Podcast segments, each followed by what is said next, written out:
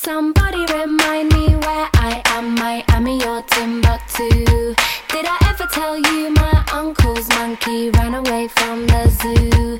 Would you tell me what Hello，大家好，我是主播 Sandy，happens if I go 欢迎收听 Sony 的书架三十九条客户体验法则。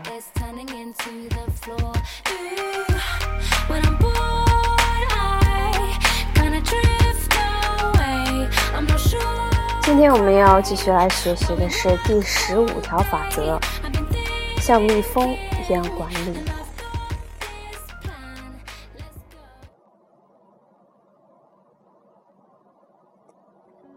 在我的演讲和研讨会上，主持人通常会用负责迪士尼世界十年运营的方式把我介绍给听众。接下来，主持人通常还会向听众介绍：我管着四万名员工，把迪士尼世界不计其数的酒店、主题公园、高尔夫球场、购物娱乐中心以及运动休闲中心经营的风生水起。几乎每次都会有人问我：“你把这一切都管理得井井有条，有什么秘诀吗？”实话实说，我其实并不具备对这家大型企业的方方面面都了如指掌的神力，但是，我有众多称职能干的左膀右臂。我一直坚信，他们对自己所负责的范围的具体事务绝对不会得过且过。我的职务并没有要求我对企业中的所有事情都洞若观火。我的任务其实就是像只蜜蜂一样飞来飞去，逐渐帮助总裁、管理者以及客服人员们完善他们的表现。在我的工作中，有关迪士尼世界创始人华特·迪士尼的一则故事一直激励着我。一个游览迪士尼世界的小女孩问华特是否还会再画米老鼠。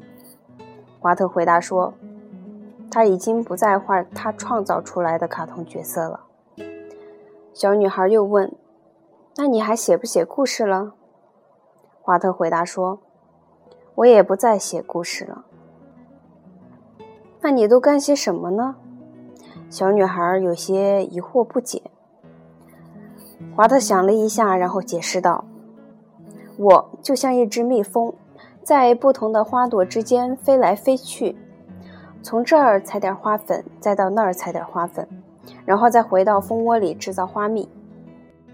他的意思是说，他的工作就是在迪士尼世界的各个机构之间飞来飞去，为众多员工的想象力授粉，帮助他们提升创意和效率。对于那些希望提高团队、部门，或公司的客服质量的管理者而言，华特的话不失为一句值得借鉴的箴言。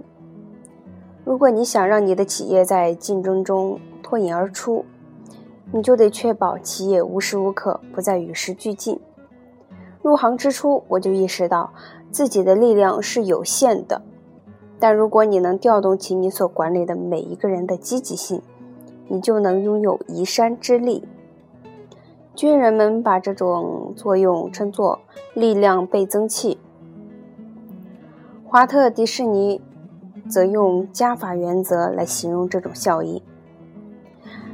使用什么叫法并不重要，重要的是你要意识到，如果你的蜂巢里的每一个成员都能养成通过搜集和传播好点子来提升业绩的习惯，那么你的客服质量将会得到极大的提高。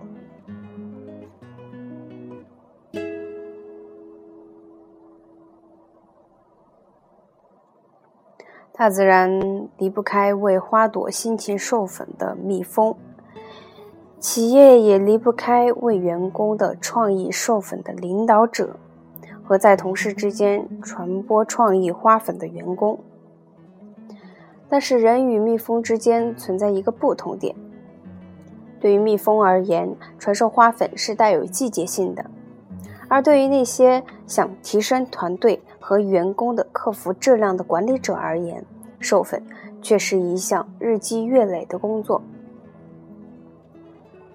对于这些管理者而言，为员工授粉俨然成了他们每天的功课。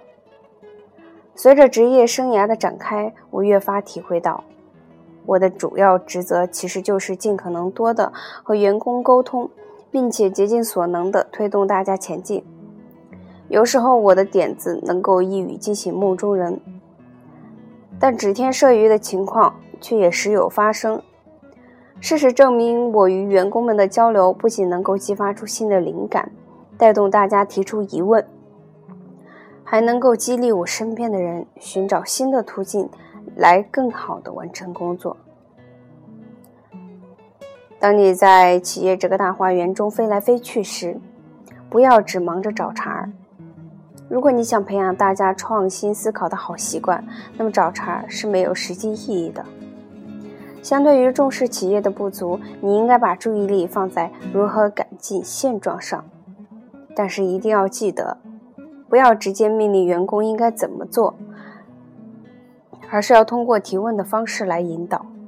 如果你能给客服人员以自由思考的空间，鼓励他们大胆表达自己的想法，那么他们所想出来的对策也许会比你的对策还要英明。当我进入迪士尼世界时，我已经在餐饮服务业积累了许多经验。但除了与家人同游过几次主题公园以外，我对公园的一切知之甚少。因此，我向我手下的员工问了许多入门级的问题。然而，我的傻问题却让自己受益匪浅。由于我确实对公园的运营不太了解，因此我并没有停留在“我说这样做就应该这样做”的定式中。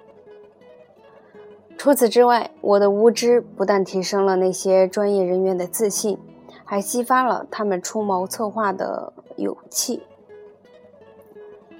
无论你有多少经验，无论你从工作中积累了多少方法，这种做法对任何管理者都适用。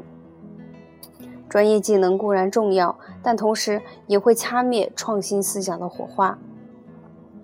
如果有人问你，我们为什么要这样做？那么最糟糕的回答莫过于，因为这是我们一直沿用的方法。我承认，并不是所有人都欢迎我在他们的管辖范围内进进出出，念叨着怎样才能改进现状。但是我选择了锲而不舍，最终我还是通过热情和对每位员工的专业技能发自内心的尊重，融化了这股阻力。我会专门造访员工的办公场所，希望为他们的工作授粉。在此过程中，我一般会问以下几个问题。在此，我强烈推荐各位读者能够根据自己的企业和工作职责的情况，把这些问题留为己用。一，你为什么要用这种方式做事？二，你觉得还有没有更好的方式？三，你有没有考虑过用这种方法来试试看呢？四，客户对你的工作方法最欣赏的地方是什么？五，客户对你的工作方式有没有不满意的地方？六，哪些话是你不愿意和客户说的？七，如果你可以对我们现存的客服方式做出两个改变，那么你会改变哪些方面呢？你也可以事先针对工作中的一些特殊方面准备好相应的问题，比如客流高峰时期顾客的平均等候时间有多长？哪些货物经常会出现缺货的情况？平日里，你一上午能够为多少位顾客提供服务？把这个数字和下午所服务的顾客人数做一下对比。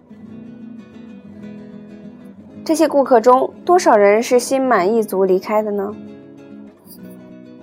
在你看来，这些客户中只会来光顾一次的人占多少？能够成为常客的人又占多少呢？你应该如何有效地利用业余时间呢？如果你不问这些问题，人们也就不会这样思考。除了这里所列出的问题以外，很多问题都可以帮助你寻找到改善企业现状的崭新途径。你提的问题越多，生出的点子也就越多。而且，这样的提问除了时间以外，并不需要其他的成本投入，还能提高员工的自信心和积极性。当然，你也可以借鉴华特迪士尼的加法原则。不时地把企业中的蜜蜂召集在一起，激发大家的想象力。你可以定期安排让大家分享好点子的机会，一周一次或者一月一次都可以。大家提出的一些点子可能现在不大适合，或者还需要画龙点睛才能够具体去实施，但你仍然要把所有可能派上用场的点子都记录下来。整理成档案，因为你永远也猜不到哪个点子会有大放异彩的那一天。有时候，最有效的解决方法往往是由看上去毫无关联的点子组成的。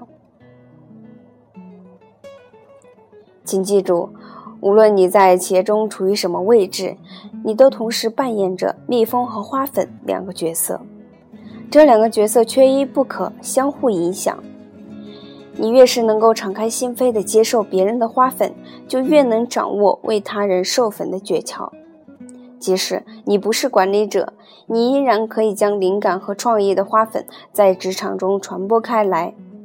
无论你的职位和头衔是什么，只要你想提高客服的质量，那么就勤奋地飞舞起来吧，去寻找改善现状的途径。只要你行动起来。永远都不算晚。好，今天的学习到这里就结束了。下一个法则，法则十六：对客户真正的感受刨根问底。啊，有的客户十分的谨慎，不愿意惹麻烦，所以他们即使有什么不满也不会说出来，或者被问及服务质量如何时。或用一切都还好搪塞过去，私下里却决定再也不光顾。那么，你要学会偷听客户们的谈话，要有刨根问底的精神，细心倾听顾客的弦外之音。